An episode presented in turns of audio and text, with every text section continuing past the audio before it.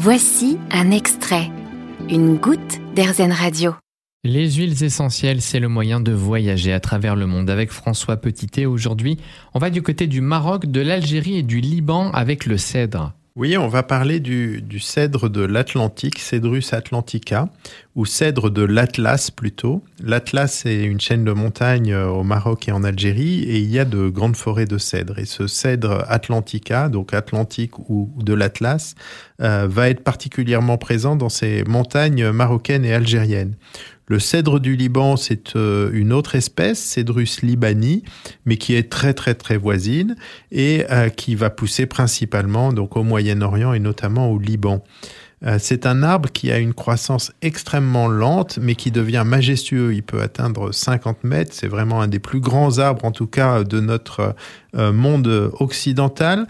Et c'est un arbre qui va être euh, très utilisé pour euh, manifester la puissance d'une propriété, par exemple, où il a été planté il y a des centaines d'années, où vous avez des arbres merveilleux euh, au milieu de la cour. C'est un arbre qui possède des aiguilles qui sont persistantes l'hiver.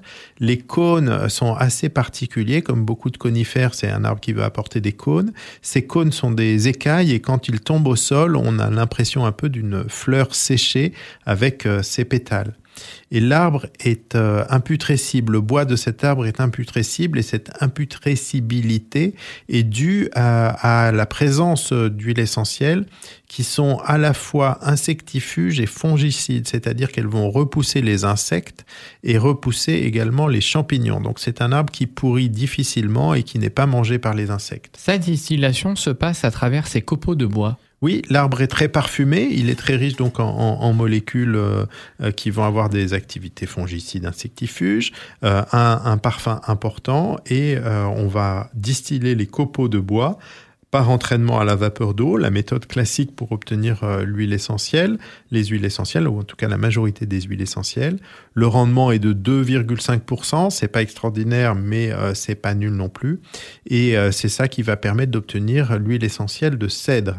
Alors on va avoir classiquement l'huile essentielle de cèdre de l'Atlas, qu'on va pouvoir trouver en magasin, mais on trouve également une autre type d'huile essentielle qui est le cèdre de l'Himalaya, qui s'appelle Cedrus deodara, qui est originaire, lui, d'Inde, du Pakistan, de l'Afghanistan, qui est un arbre qui peut pousser euh, en altitude, euh, dans des forêts d'altitude jusqu'à 3000 mètres. Et Deodara, donc euh, cet arbre, le cèdre de l'Himalaya, veut dire en sanskrit arbre des dieux. Donc encore une fois, cette idée que cet arbre est majestueux, vit très vieux, monte très haut et nous relie au ciel.